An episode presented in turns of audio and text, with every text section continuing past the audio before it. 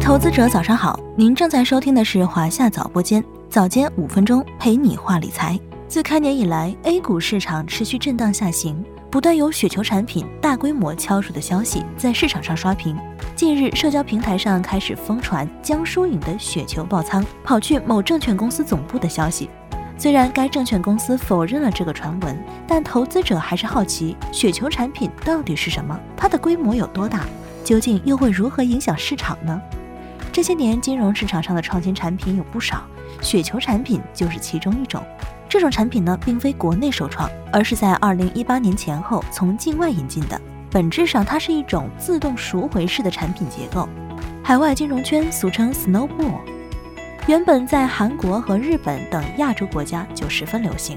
雪球结构产品本身是一种障碍期权，从设计上看，自动敲入敲出产品是卖出看跌期权策略，承担部分下跌的风险来换取期权费。你可以简单理解为投资者和发行方的一个合约，这份合约有期限，也有约定的一个固定收益率，比如年化百分之二十，当然也有一个挂钩的标的。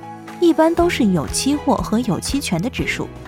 A 股市场上最常挂钩沪深三百、中证五百指数和中证一千指数。投资者的收益情况取决于持有期间内相关指数的表现情况。这份合约最大的特点是盈利的时候上有封顶，亏损的时候下不保底。虽然看起来不对称，但是胜率比较高。什么是敲入敲出呢？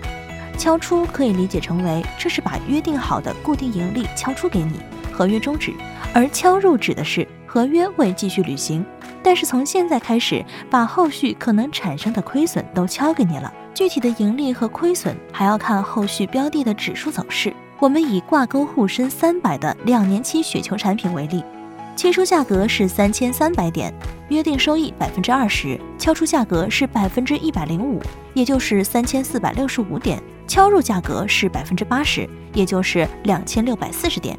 也就是说，如果投了一百万，当沪深三百指数涨到三千四百六十五点的时候，触发敲出条件，百分之二十的收益就到手了。但是如果当指数没有达到这个点位，合约继续履行，两年后合约到期了，也可以拿回一百万本金和约定的收益。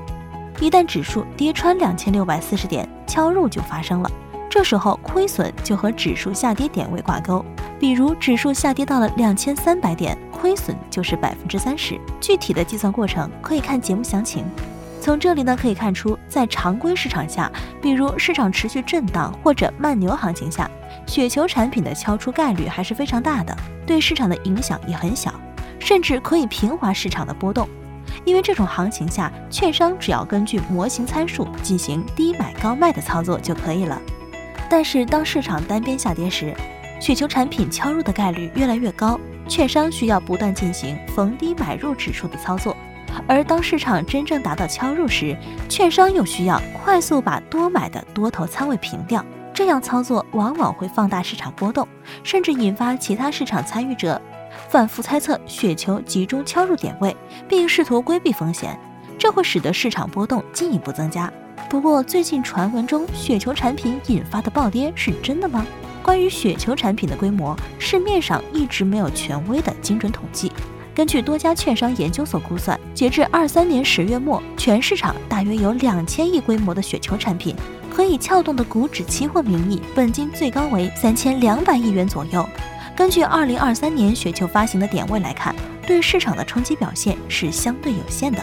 根据券商研究所测算，每一百点分布的雪球资金冲击不超过五十亿元。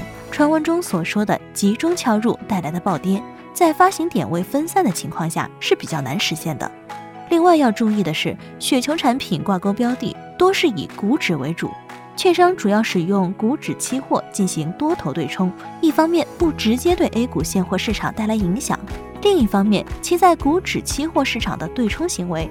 通常表现为低买高卖，有利于改善股指期货贴水现象。证券公司的收益主要来源于对冲收益，也不存在与客户对赌行为。所以总体来看，雪球产品对现在市场的冲击相对还是比较有限的。在这里，小夏也要提醒大家，对不熟悉的投资品种要保持谨慎，不了解规则、不熟悉运作模式的投资品种，稍有不慎，可能会给自己带来不确定的投资风险。好了，今天的节目到这里就要结束了。关注华夏早播间，开启投资每一天。我们下期再见。